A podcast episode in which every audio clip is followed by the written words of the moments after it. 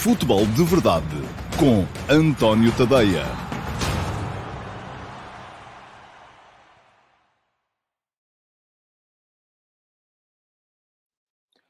Ora, então, olá, muito bom dia, sejam muito bem-vindos à emissão número 603 do Futebol de Verdade para hum, terça-feira, dia 17 de maio de 2022.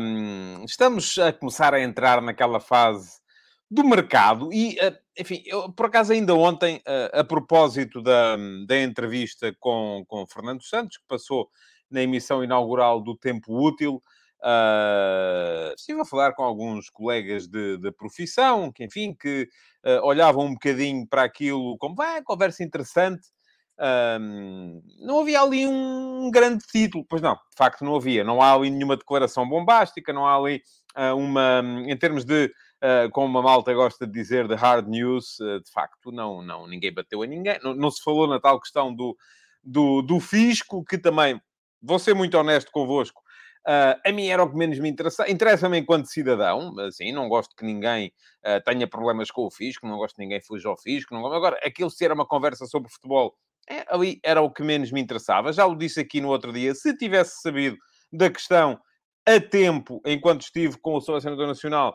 e não soube, só soube depois de gravar a conversa, eh, ter-lhe feito a pergunta, não no âmbito da entrevista, mas para uh, eventualmente produzir uma outra peça jornalística qualquer, mas uh, eh, um, de facto não havia ali nada, ninguém bateu em ninguém, ninguém rescindiu com ninguém, ninguém assim, portanto não há ali uma, uma, uma, uma, uma hum, uma notícia bombástica. Não, não há, de facto. Agora, esse do meu ponto de vista, e essa é a minha abordagem também às questões do mercado, porque se vocês estão à espera de vir aqui todos os dias ao futebol de verdade, enquanto houver, enquanto se mantiver o futebol de verdade até uh, às férias, e eu estou a contar manter a minha atividade regular até ao dia em que a Seleção Nacional fizer o último jogo desta, desta época, creio que é dia 12 de uh, junho e depois também eu vou, uh, com certeza, de férias. Um, vou falar aqui muito de mercado, mas se vocês estão à espera de chegar aqui à procura de hard news e de notícias bombásticas e de o Manel vai assinar pelo clube, enfim, vender banha da cobra não vos vendo. Um, aquilo que vos prometo é tentar ajudar-vos a compreender a realidade do mercado e, aliás, foi um bocadinho nesse sentido é um bocadinho nesse sentido que eu venho escrevendo também, vezes sem conta, e falo aqui também no Futebol de Verdade uh, sobre aquilo que as pessoas uh, se calhar olham menos na questão do mercado, e ainda hoje de manhã, e podem consultar o texto aqui, uh, o meu último passo de hoje de manhã, uh, que foi sobre as declarações proferidas ontem por Jonathan Barnett, que é um dos, para quem não sabe, é um dos três maiores ou mais influentes empresários do mundo do futebol. Neste momento são dois, porque Mino Raiola faleceu no mês passado. Portanto, um, Jorge Mendes, Jonathan Barnett, Jorge Mendes e a sua Justifoot, Jonathan Barnett e a sua uh, Stellar Soccer, uh, o ICM Stellar Soccer, um, e uh, aquilo que resta do uh, império de Mino Raiola. Uh, vamos ver ainda como é que as coisas vão ficar por lá.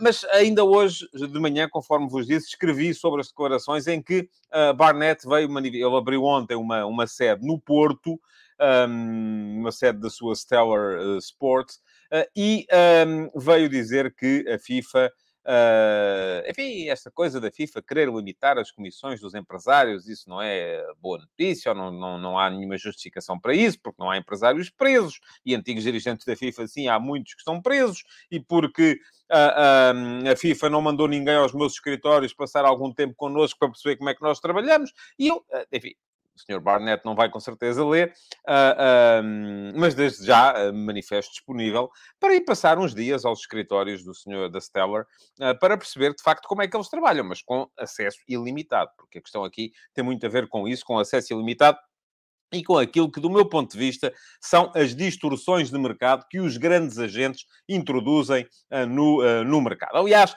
deixem-me só dizer que uh, o, o, Ricardo Pinho, uh, empresário português, uh, comentou no meu Substack, o, o, e vou passar, vou colocar aqui embaixo também, enquanto não vou ao Futebol de Verdade Challenge, isto hoje, olha, deixa-me levar para aqui, vou, o Futebol de Verdade Challenge vai entrar um bocadinho mais tarde. Mas o, o, o tadeia.substack.com, o Ricardo Pinho, empresário português, um, apareceu a comentar... Um, apareceu a comentar e a dizer que, uh, enfim, uh, ele veio ali um bocadinho estabelecer uh, três patamares, que são, por um lado, os super agentes, por outro lado, os agentes uh, de que eu falava no texto também, que são aqueles agentes que basicamente estão preocupados em uh, uh, contratar e começar a agenciar e detectar os jogadores. E eu lá falei em sub-17, mas já que isto já vai no sub-15, eu conheço casos disso, não é? sub-15, sub-13, de agentes que já andam nos estágios das seleções dessas idades à procura de poderem, desde logo, estabelecer contratos de longa duração com esses miúdos. E para os miúdos é bom, porque é dessa forma que conseguem chegar a clubes, é dessa forma que conseguem uh, crescer um bocadinho e muitos deles já estão a ganhar bons salários antes de serem sequer séniores.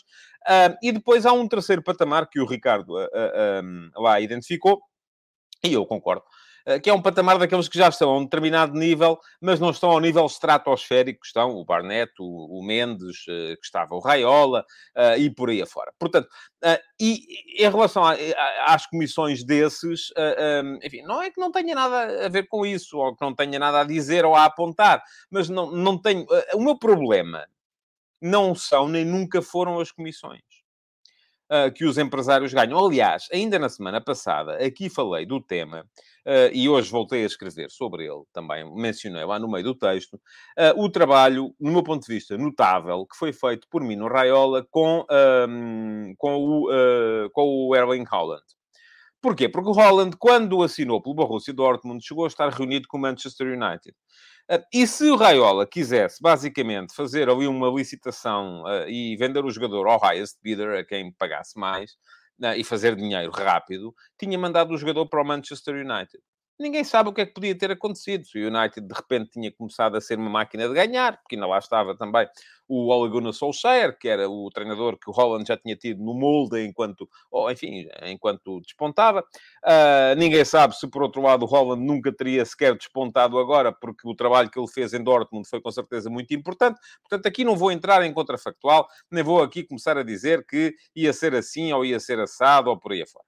Uh, agora, Aquilo que me parece a mim é que Raiola ali estabeleceu um plano uh, para o jogador. E definiu assim. Porquê é que ele não foi para o United? Não foi para o United porque o United não quis uh, ter uma... perdão, uma cláusula de rescisão relativamente acessível. E o plano que Raiola tinha estabelecido para a Holland era dois anos a progredir para depois, então sim, fazer o, o, passar para um dos grandes clubes do futebol europeu. E para isso tinha que ter uma cláusula de rescisão relativamente acessível. Uh, e isso o United não quis. Raiola então colocou-o no Borussia Dortmund e colocou lá uma cláusula de rescisão que, para o valor do jogador, que ele acabou por representar entretanto, acabou por ser, uh, de facto, relativamente acessível. Uh, o que é que isto deu? Deu que, de facto, o Holland acabou por ter uma progressão de carreira planificada, planeada e tudo aquilo que Raiola uh, uh, venha a ganhar, ele não, mas a empresa dele, venha a ganhar com esta, com esta transação, e fala-se agora de uma comissão de 40 milhões de euros, numa transação que ainda não ficou bem estipulado se são 60 ou 75, já havia esses números, de um, de um, e estes 40 acrescem, estes 40 acrescem, um, portanto, estamos aqui a falar de uma comissão que ficará entre os 30% e os 40%. E do meu ponto de vista, não tenho nada a apontar. O meu problema não são as comissões. E uh, deixem-me só dizer que o, uh, o Fedegui diz aqui, com essa atitude do Raiola, não acha que foi uma afronta aos diretores do United? Basicamente, Raiola não acreditou no projeto. Mas porquê é que não acreditar tem que ser uma afronta? Diga-me lá. Se eu não acreditar que o Fedegui, que eu não conheço uh, pessoalmente, é capaz de entrar na equipa da Seleção Nacional e fazer um hat-trick no primeiro jogo da, da, da, da Liga das Nações, estou a afrontá-lo? Não. Estou a fazer a minha avaliação. E as pessoas não têm que ser, eh, não têm que se achar que estão a cometer uma afronta porque estão a fazer uma avaliação. E mais, se calhar o próprio Raiola achava nessa altura que o Holland não estava preparado para entrar na equipa do United como entrou na equipa do Borussia Dortmund. E não teria progredido como progrediu. Portanto, tanto é uma afronta para o United, por não acreditar no projeto, como pode ser visto como uma afronta ao Holland por não ter acreditado que ele seria capaz de se impor de imediato mas não há afronta nenhuma. Aqui o que foi, foi pura e simplesmente uma questão de estabelecer um plano para o futuro do jogador. Uh, E diz aqui o apanha-bolas nova lado que Raiola acreditou no United quando foi o Pogba e deu no, e deu no que deu. Era, isso, era aí que eu estava a querer chegar. Um, é que os, os, o meu problema não é com as comissões. O meu problema é quando os agentes, e todos os que estão ao tal nível estratosférico de que falava o Ricardo Pinho, fazem isso. O meu problema é quando os agentes vêm a distorcer o mercado e vêm entrar com mecanismos de distorção do mercado uh, que, um, que só mesmo a esse nível estratosférico é que conseguem fazer. E aqui todos, estão, todos já o fizeram. Todos os que estão lá em cima. Por exemplo, Jorge Mendes fê-lo com João Félix. Por exemplo, Raiola fê-lo com Pogba. Por exemplo, uh, uh, o, o, Barnett fê-lo com o Gareth Bale. Que são jogadores que eles representam, representam que transacionaram a um determinado uh, nível acima do valor de mercado e depois acabaram por se dar mal. Bale, neste momento, está riquíssimo, com certeza, mas é um ex-jogador, ninguém sabe dele, o que é que é feito, o que é que não é feito, só aparece a jogar pelo país de Gales de vez em quando. Pogba vai sair agora, aparentemente, a custo zero e vamos ver se... É claro que os jogadores também têm que fazer o papel deles. Também têm que ser profissionais e têm que aparecer e justificar o investimento que neles é feito. Mas a questão é que uh, uh, o valor que foi pago, eu já sei que vocês... Ainda não apareceu aqui ninguém hoje a dizer os jogadores valem aquilo que o mercado dá por eles. Mas o valor que foi pago uh, por eles foi superior àquilo que era o valor de mercado. E porquê é que foi? Eu também já falei aqui disso. Basicamente, há uma série de questões uh, que têm a ver com isso e que vêm distorcer o mercado. A margem de crescimento do jogador é um deles. Uh, o, a necessidade do vendedor ou, ou, do comprador é outro deles. Mas aquilo que me preocupa a mim, era por isso que eu gostava de passar, então, os tempos dentro dos escritórios desses uh, desses empresários de alto, de alto nível, um, aquilo que me preocupa a mim é o tal, aquilo que eu chamo, enfim, uh, uh, o abuso de posição influente de, por parte dos empresários. E, e eu digo-vos assim: se eu de repente vos. E eu escrevi isso hoje de manhã. Se eu vos comprar umas sapatilhas rotas que vocês têm em casa por 10 milhões de euros, as sapatilhas não valem 10 milhões de euros. E das duas, uma, ou eu estou maluco, ou, entretanto, já combinei com vocês que vos vou vender umas calças rotas que tenho aqui em casa por 11 milhões. Porque eu estou a fazer um negócio e não estou maluco, uh, uh, e se estou a distorcer o valor para cima, é porque a seguir vou distorcer o valor para cima também, e é neste uh, abuso de posição influente dos empresários que está o grande problema. Não é nas comissões, é isso que me preocupa. Pergunta-me o apanha-bolas ao Valado qual a melhor regulação para estas instruções. Eu, eu, ouça, eu não sou regulador, Neste momento eu consigo identificar o problema. E pergunta-me uh, se é limite de transferências por clube agente. Não acredito nesse tipo de limites. Se é limite de comissão, é o único caminho que pode ser, pode ser seguido neste momento. Se é limite às transferências, também não acredito nisso. eu acho que tudo tem que ser mais claro. Agora, a questão é, há alguma maneira de tornarmos o futebol uma atividade económica clara e transparente, quando mais nenhuma atividade económica de elite é clara e transparente? Não. Aqui a questão não é do futebol.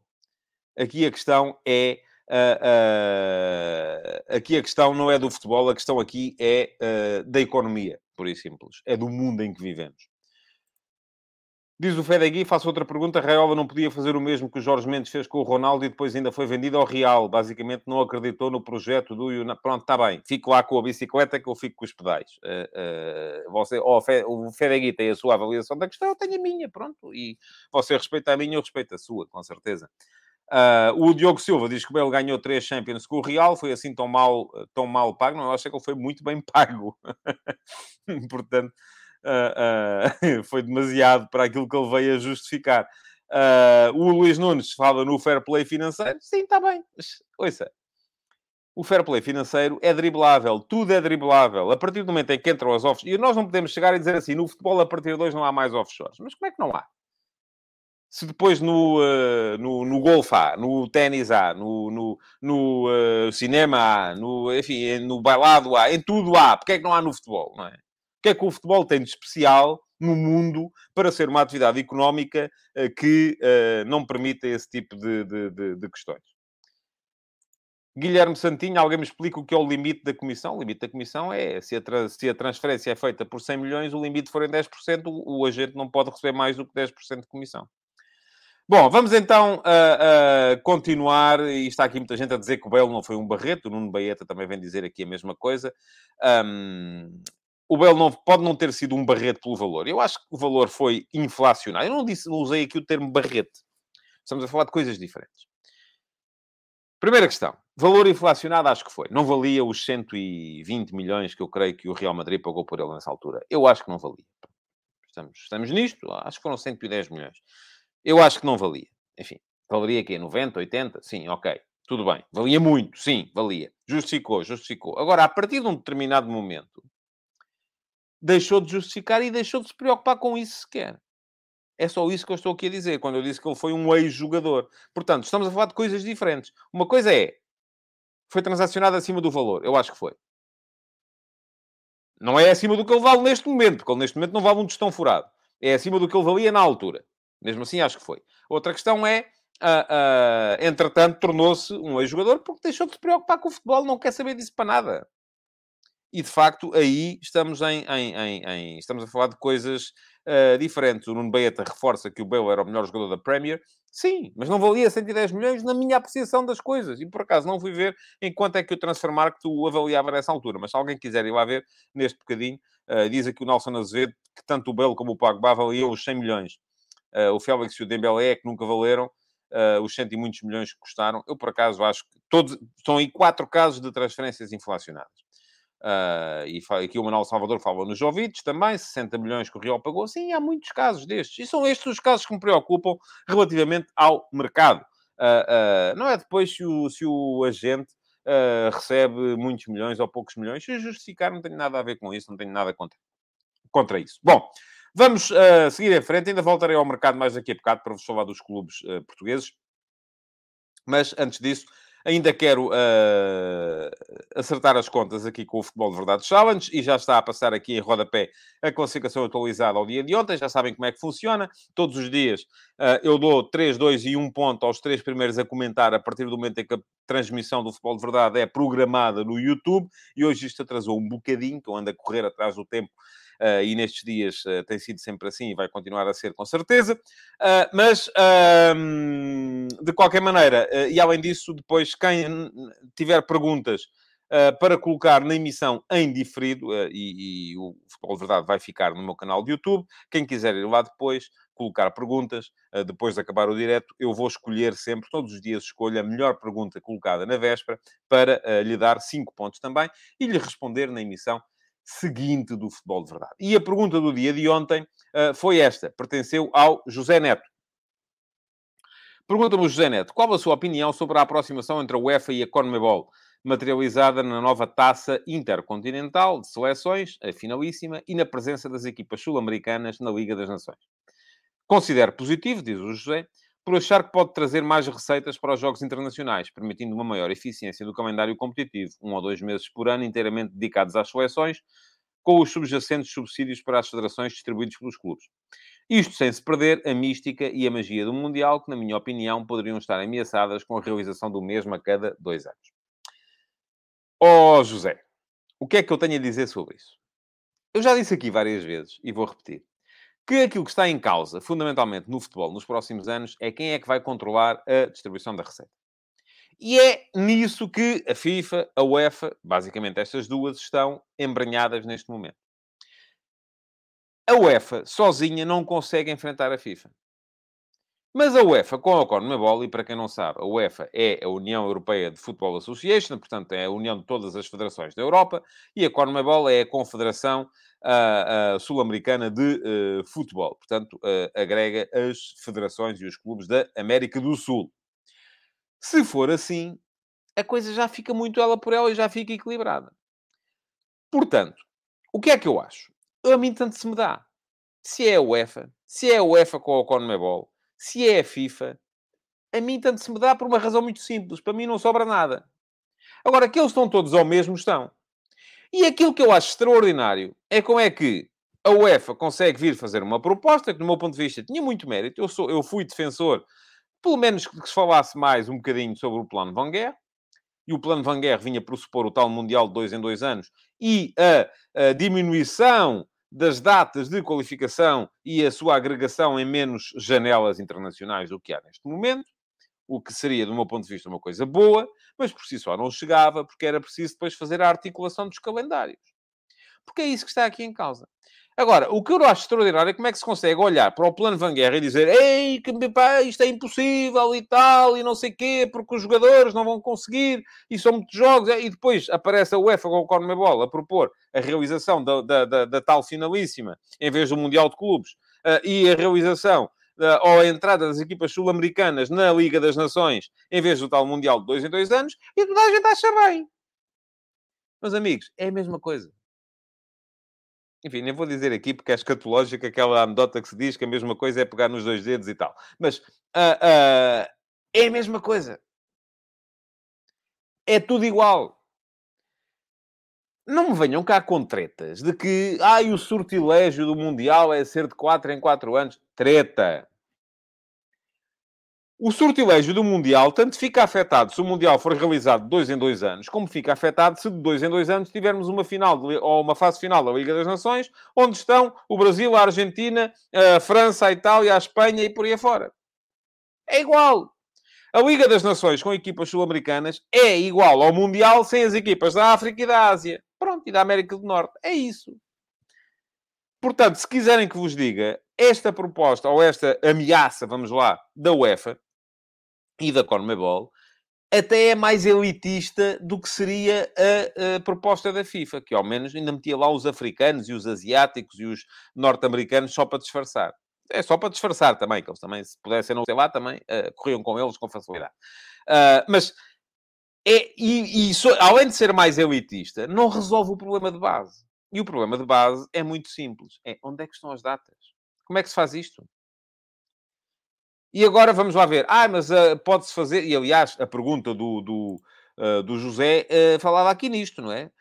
Um, falava aqui uma maior efici eficiência do calendário competitivo com um ou dois meses por ano integralmente dedicados às seleções. Tem piada que essa foi uma proposta que eu fiz aí há 15 anos, porque acho que não faz sentido nenhum os jogadores andarem sempre a saltar daqui para ali, do clube para a seleção, da seleção para o clube, do clube para a seleção. Isto não satisfaz nem os treinadores dos clubes, nem os selecionadores. Pronto. É uma coisa que é má para toda a gente. Agora, eu sobre isso ainda não vi nada. Porque continua por resolver um problema muito grave. Que é, ok, vamos... E eu sou favorável a isso, mas ainda não tenho resposta para isso.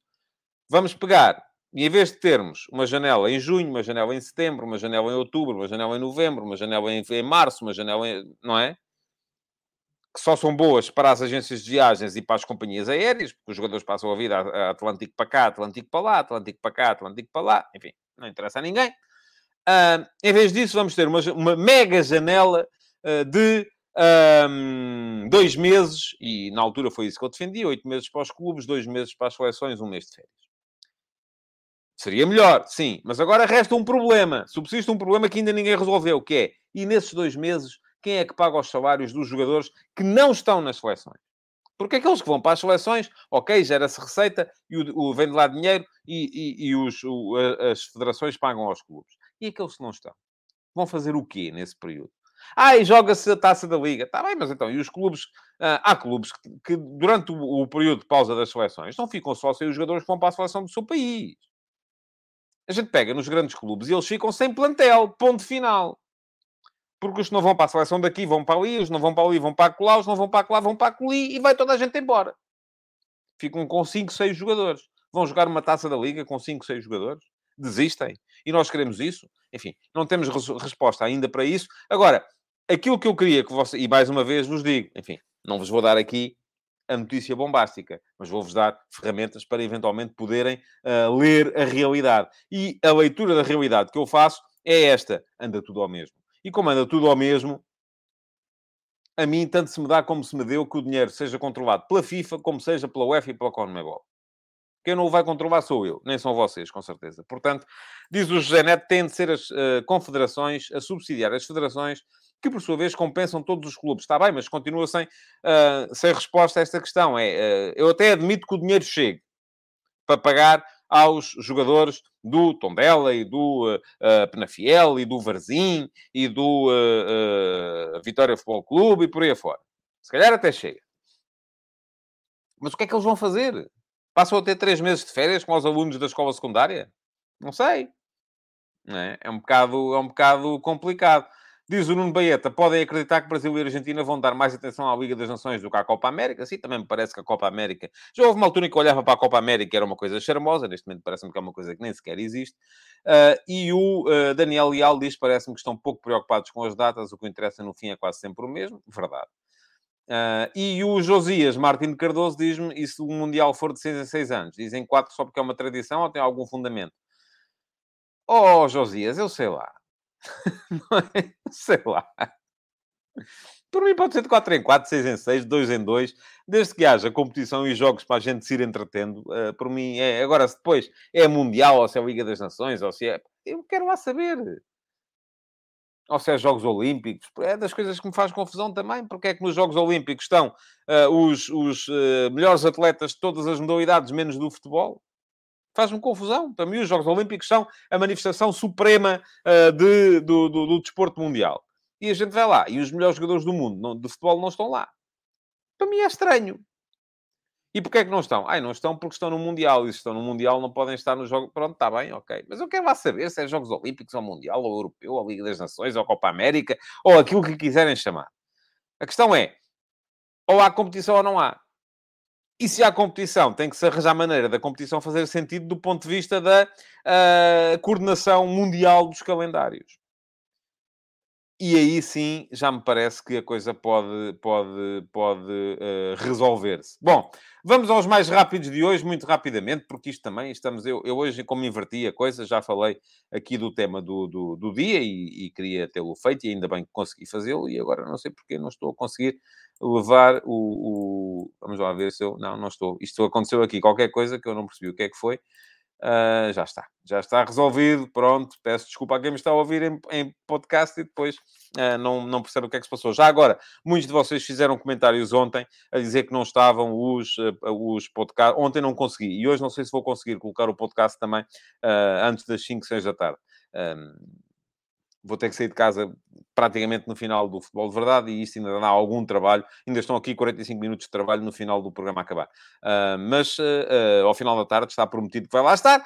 Um, quem não conseguir ouvir no podcast, já sabe, é, é ver, ver, ou ouvir no, no, no, YouTube. Eu sei, gasta mais dados, é uma chatice. Bom, vamos lá então para os, os três mais rápidos de hoje.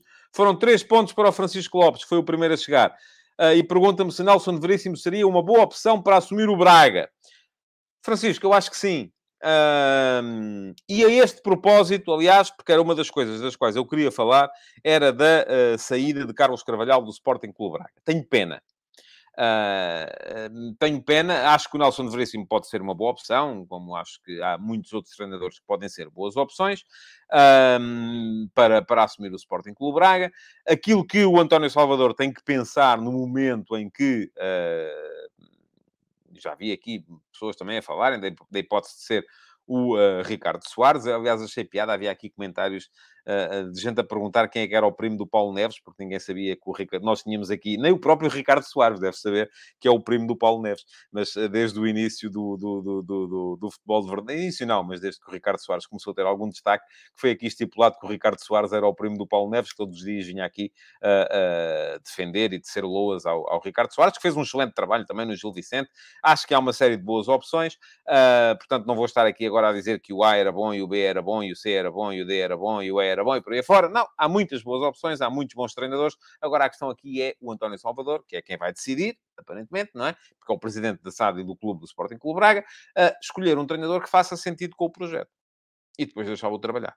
Um, tanto quanto percebi, o Carlos Carvalhal não fica no Braga porque não quer porque o António Salvador acabou por lhe fazer um convite para ele uh, ficar, mas, uh, enfim, se calhar não quer porque pode ir ganhar mais dinheiro por outros sítios, é possível. Se calhar não quer porque não acredita que nos tempos mais próximos o Sporting Clube Braga possa dar o passo que lhe falta, que é lutar até ao final por ser campeão se calhar não quer porque não está para levar com as constantes uh, intromissões. E aqui, quando falo em intromissões, não estou sequer a implicar ou a insinuar que haja intromissões dentro do balneário, mas há constantemente declarações sobre o que a equipa joga ou não joga ou deixa de jogar do presidente, que tem, tinha tudo a ganhar em ser um bocadinho mais contido, na minha perspectiva. Claro, a dele pode ser outra. Ele pode achar que com aquelas constantes declarações vem motivar ou espicaçar, ou seja o que for a equipa, e portanto contribui para o sucesso. Eu acho que não, acho o contrário.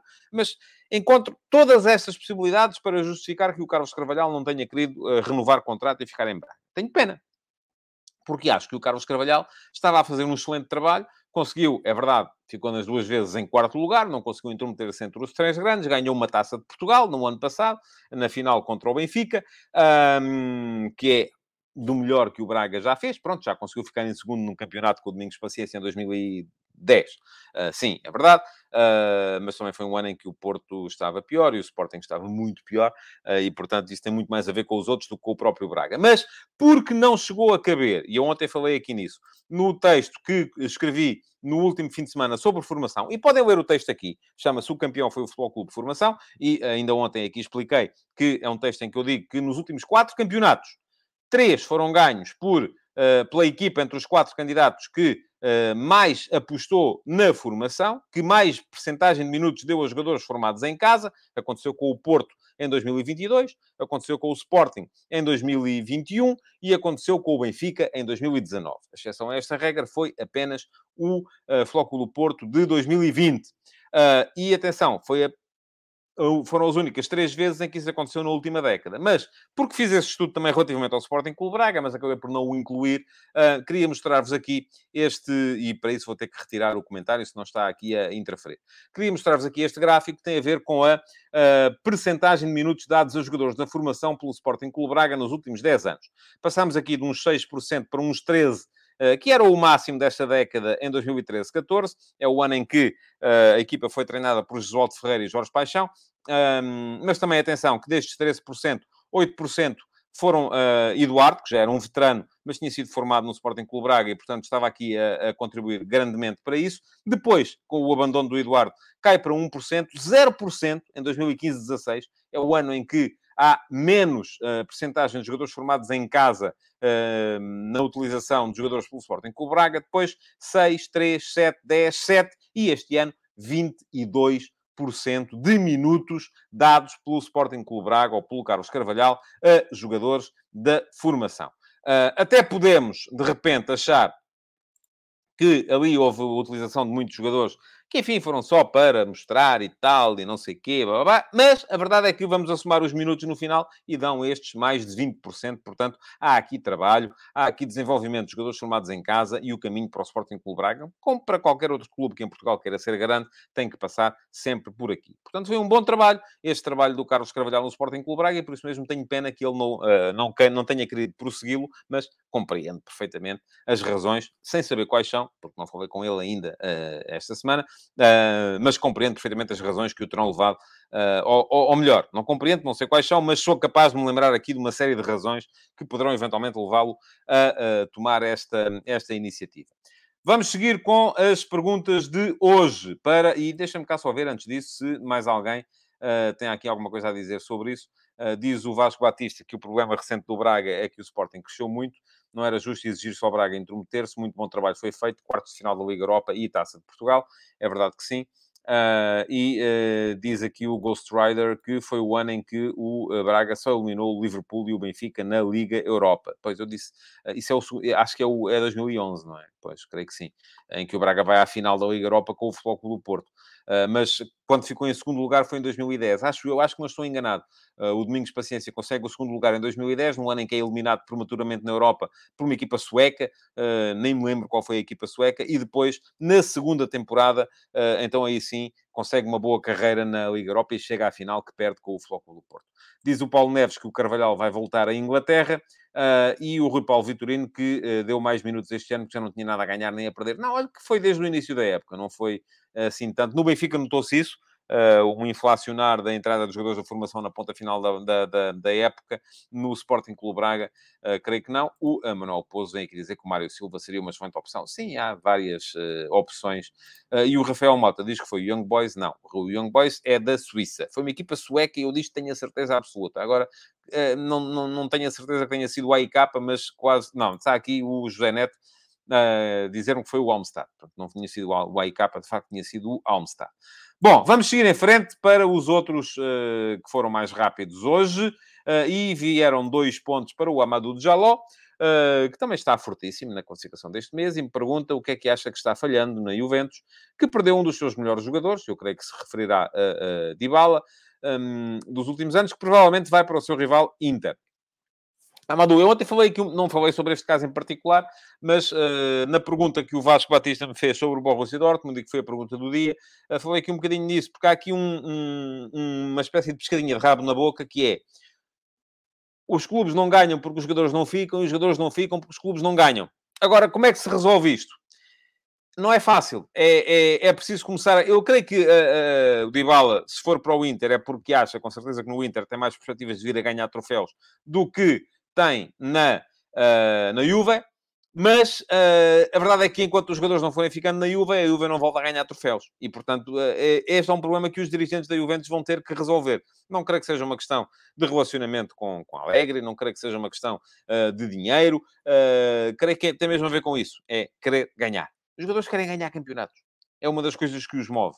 Porque a partir de um determinado patamar, se ganham mais 100, menos 100, mais 200, menos 200, acaba por ser um bocadinho, não vou dizer irrelevante, mas uh, fundamental é, uh, ok, vou ganhar mais isto, mas posso ganhar troféus.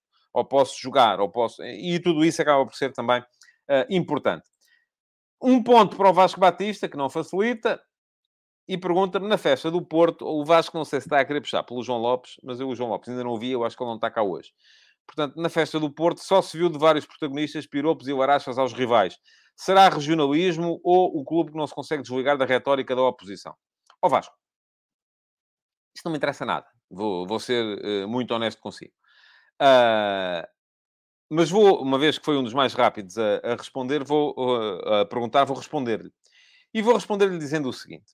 É uma coisa que eu noto, eh, e não me agrada, vou dizer, não, não me agrada.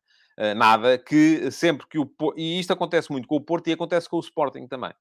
Uh, que é sempre que o, ganham alguma coisa, o nome do Benfica vem sempre à baila.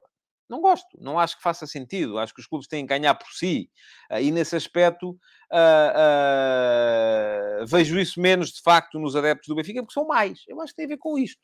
E quando eu disse aqui da outra vez que foi uma ofensa a todo o norte do país, e eu acho que, enfim, a minha mulher é do Porto e, portanto, quando lá for a casa de, de, dos meus sogros, se calhar vou ter uma comissão de espera à, à, à saída da Ponte do Freixo, mas aquilo que, que eu disse aqui é que às vezes acho que precisam de crescer um bocadinho, sim, precisam.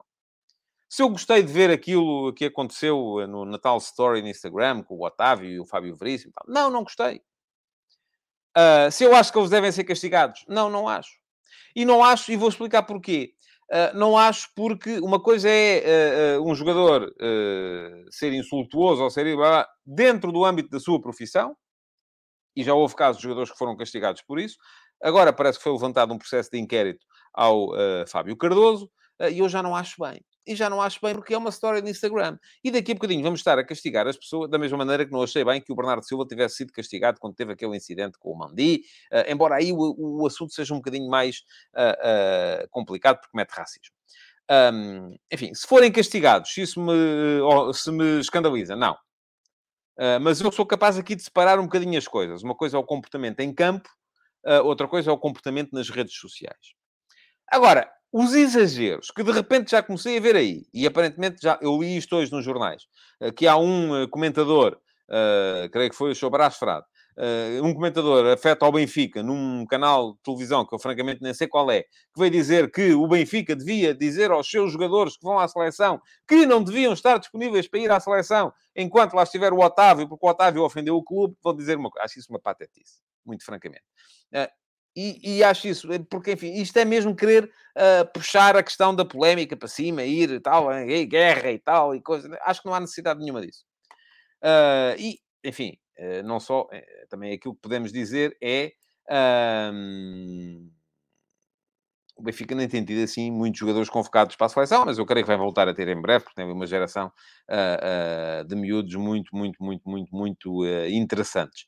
Um, muito bem. Uh, vamos lá ver se há aqui comentários vossos. Uh, uh, há aqui alguns, mas enfim, também não quero, não quero estar a dar aqui muito mais realce a esta, a esta situação, porque enfim, é uma situação que eu lamento, acho que não devia acontecer de facto. acho que os clubes e os jogadores têm que ser um bocadinho superiores a isso, mas infelizmente isso não, não acontece. Bom, para fechar o programa de hoje, e atenção, eu ainda queria lembrar-vos aqui do F80, porque saiu ontem mais um F80, e podem ler o texto aqui. O texto de ontem uh, foi sobre Luciano. Luciano Uh, foi uh, um jogador formado no, no, no, Benfica, mas que nunca teve uma oportunidade para jogar no, no, Benfica. Jogou na primeira divisão no Oriental, no Sporting Clube Braga, pelo qual ganhou uma taça de Portugal no Belenense e depois terminou a carreira no uh, Oriental. Já não está entre nós, faleceu, faleceu muito jovem, mas a história dele está no meu Substack, como está todos os dias a história de um jogador que ou faz ou faria anos nesse dia. Hoje, dia 17 de maio, vai sair mais um F80, sai às 3 da tarde, uh, e lá vai estar a história de mais um jogador. Se alguém quiser aproveitar estes últimos minutos de programa para tentar adivinhar quem é que vai estar hoje e acertar, eu uh, chamo-o aqui e vou dizer que sim, que acertou. Uh, o jogador de hoje também já não está entre nós, também já faleceu. O F80, deixem-me só lembrar, parênteses, é uma iniciativa para uh, celebrar os heróis de 100 anos de competição nacional do futebol em Portugal, porque no, em junho vão celebrar-se 100 anos sobre o primeiro campeonato de Portugal de futebol. Todos os dias sai a história de um jogador e com a, a hum, periodicidade que eu vou conseguindo, sai a história de uma época. As histórias das épocas dão muito mais trabalho do que as histórias dos jogadores, mas já lá estão umas quantas. Já vamos em uh, 35, 36. Portanto, começamos em 21, em 21 22, já lá estão uh, uh, mais de década e já lá está mais de década e meia. Histórias muito, muito interessantes. Um, mas pronto, já sabem, está lá. Uh, e vou deixar aqui em card também a última das histórias que lá está, a história da época de 35-36, para quem quiser uh, ler, saber o que é que está a perder, se não está a seguir esta série, que a mim me dá muito gosto fazer. Um, portanto, se alguém quiser uh, vir aqui tentar adivinhar quem é o F80 de hoje, façam um favor que eu uh, direi. Se não, vão ter que esperar pelas uh, 3 da tarde, porque às 3 da tarde vai sair o Chrome de hoje, com muitas imagens. E uh, quem não viu ainda também, um, hoje estão lá uh, 10 imagens deste jogador, uma por ano, tudo graças à minha maluqueira por coleções de cromos que tenho aqui. Uh, muita, muita coisa. Pergunta-me aqui o Filipe Monteiro se a FPF já disse alguma coisa desses 100 anos. Não, eu saiba, não. É, não aconteceu.